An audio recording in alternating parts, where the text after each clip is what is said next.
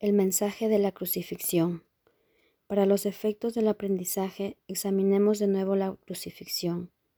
No hice hincapié en ella anteriormente debido a las temibles connotaciones que quizás tengas asociadas con ella. Lo único que se ha subrayado hasta ahora es que no fue una forma de castigo. No obstante, no se puede explicar nada utilizando exclusivamente términos negativos.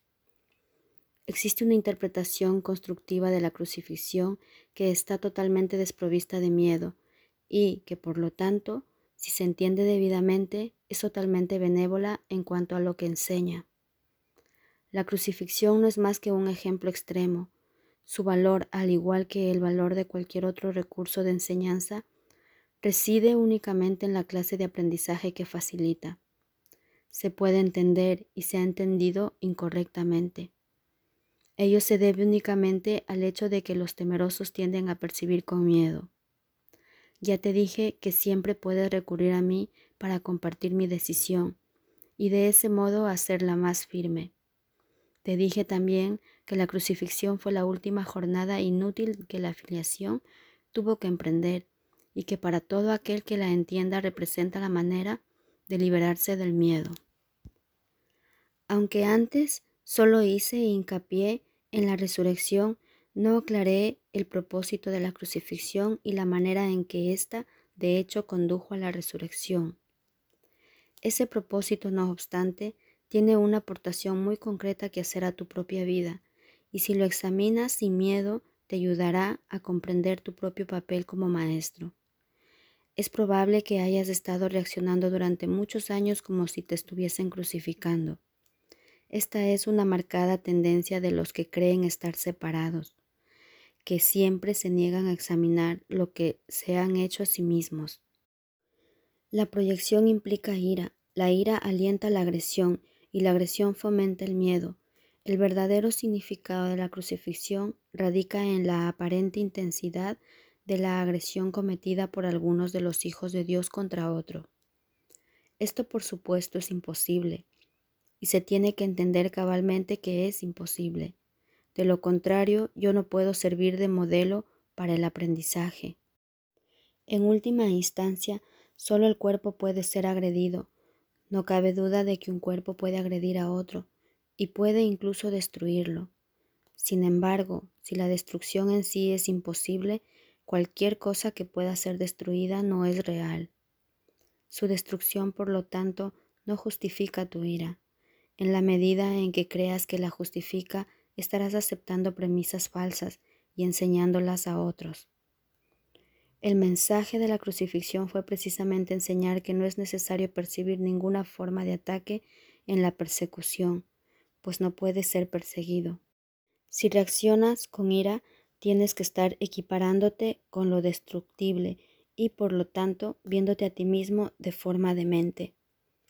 He dejado perfectamente claro que soy como tú y que tú eres como yo, pero nuestra igualdad fundamental solo puede demostrarse mediante una decisión conjunta. Eres libre, si así lo eliges, de percibirte a ti mismo como si te estuvieran persiguiendo. Mas, cuando eliges reaccionar de esa manera, deberías recordar que yo fui perseguido de acuerdo con el pensar del mundo y que no compartí esa interpretación y puesto que no la compartí, no la reforcé, ofrecí consecuentemente una interpretación diferente del ataque que deseo compartir contigo. Si la crees, me ayudarás a enseñarla. Como ya dije anteriormente, lo que enseñes es lo que aprenderás. Si reaccionas como si te estuvieran persiguiendo, estarás enseñando persecución. No es esta la lección que el Hijo de Dios debe enseñar si es que ha de alcanzar su propia salvación. Enseña más bien tu perfecta inmunidad, que es la verdad acerca de ti, y date cuenta de que no puedes ser atacada. No trates de protegerla, pues de lo contrario creerás que es susceptible de ser atacada. No se te pide ser crucificado, lo cual fue parte de lo que yo aporté como maestro. Se te pide únicamente que sigas mi ejemplo cuando te asalten tentaciones mucho menos extremas de percibir falsamente y que no las aceptes como falsas justificaciones para desatar tu ira. No puede haber justificación para lo injustificable. No creas que la hay, ni enseñes que la hay. Recuerda siempre que enseñas lo que crees. Cree lo mismo que yo y llegaremos a ser maestros de igual calibre. Tu resurrección es tu redespertar.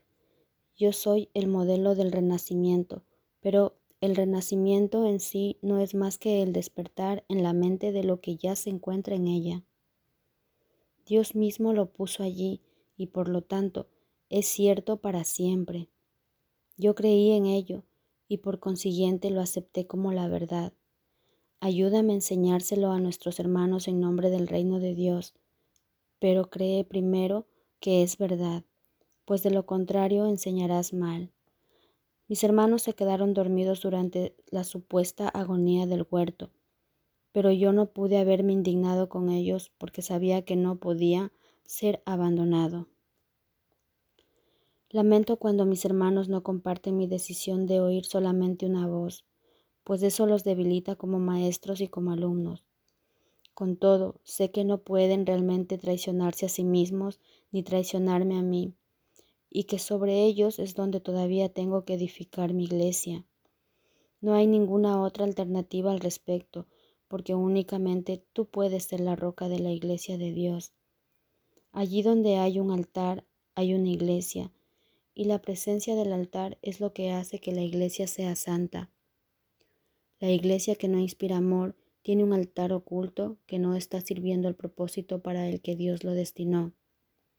Tengo que edificar su iglesia sobre ti, porque quienes me aceptan como modelo son literalmente mis discípulos.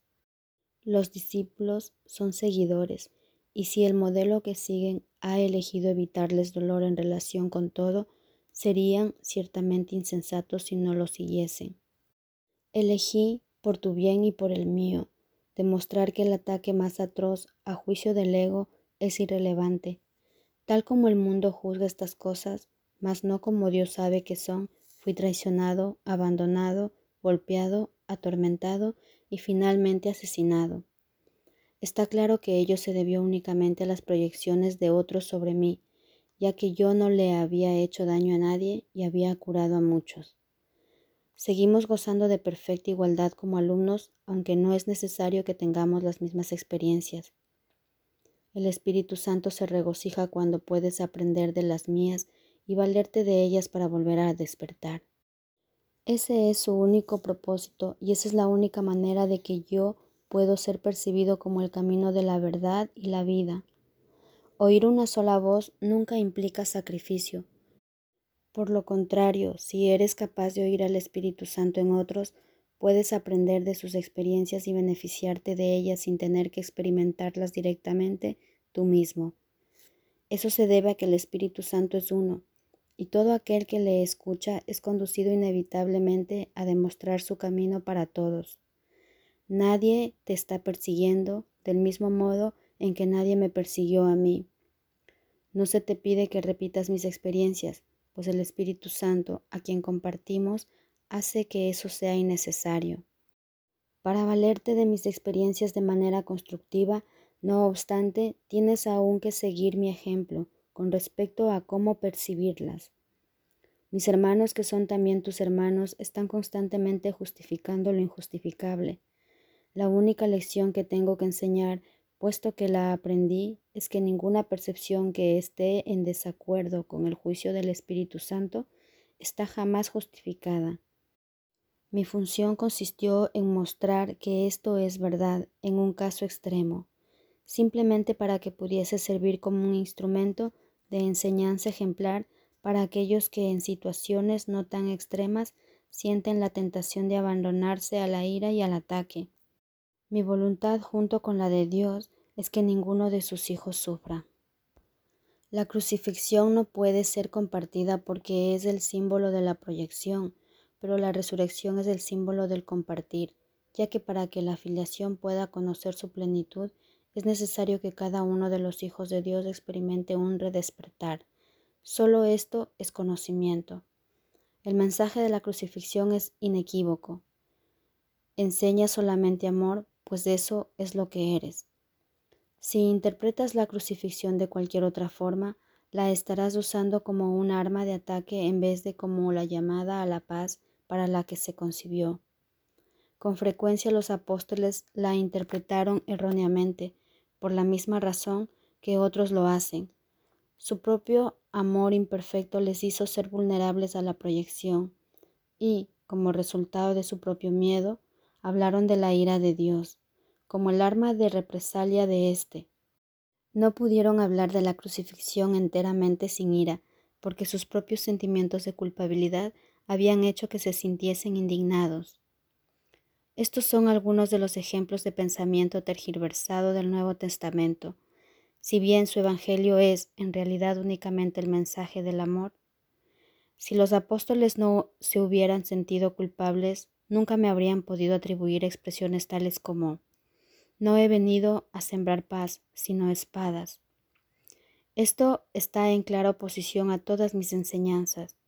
De haberme entendido realmente, no podrían haber descrito tampoco mi reacción a Judas como lo hicieron. Yo no pude haber dicho, ¿traicionarás al Hijo del Hombre con un beso? A no ser que hubiese creído en la traición. El mensaje de la crucifixión fue precisamente que yo no creía en la traición. El castigo que se dijo infligía a Judas fue un error similar. Judas era mi hermano y un hijo de Dios, tan miembro de la filiación como yo. ¿Cómo iba a condenarlo cuando estaba listo para probar que condenar es imposible? Cuando leas las enseñanzas de los apóstoles, recuerda que les dije que había muchas cosas que ellos no entenderían hasta más tarde porque en aquel entonces aún no estaban completamente listos para seguirme. No quiero que dejes que se infiltre ningún vestigio de miedo en el sistema de pensamiento hacia el que te estoy guiando. No ando en busca de mártires, sino de maestros. Nadie es castigado por sus pecados, y los hijos de Dios no son pecadores. Cualquier concepto de castigo significa que estás proyectando la responsabilidad de la culpa sobre otro, y ello refuerza la idea de que está justificado culpar. El resultado es una lección acerca de cómo culpar, pues todo comportamiento enseña las creencias que lo motivan. La crucifixión fue el resultado de dos sistemas de pensamiento claramente opuestos entre sí, el símbolo perfecto del conflicto entre el ego y el Hijo de Dios. Este conflicto parece ser igualmente real ahora, y lo que enseña tiene que aprenderse ahora tal como se tuvo que aprender entonces. Yo no necesito gratitud, pero tú necesitas desarrollar tu mermada capacidad de estar agradecido o no podrás apreciar a Dios. Él no necesita que lo aprecies, pero tú sí. No se puede amar lo que no se aprecia, pues el miedo hace que sea imposible apreciar nada. Cuando tienes miedo de lo que eres, no lo aprecias y por lo tanto lo rechazas. Como resultado de ello, enseñas rechazo. El poder de los hijos de Dios está presente todo el tiempo porque fueron creados para ser creadores. La influencia que ejercen unos sobre otros es ilimitada y tienen que usarse para su salvación conjunta. Cada uno de ellos tiene que aprender a enseñar que ninguna forma de rechazo tiene sentido. La separación es la noción del rechazo. Mientras sigas enseñando esto, lo seguirás creyendo. ¿No es así como Dios piensa, y tú tienes que pensar como Él si es que has de volver a conocerlo. Recuerda que el Espíritu Santo es el vínculo de comunicación entre Dios, el Padre y sus hijos separados. Si escuchases su voz, sabrías que tú no puedes herir ni ser herido, y que son muchos los que necesitan tu bendición para poder oír esto por sí mismos. Cuando solo percibas esa necesidad en ellos y no respondas a ninguna otra, habrás aprendido de mí y estarás tan deseoso de compartir lo que has aprendido como lo estoy yo.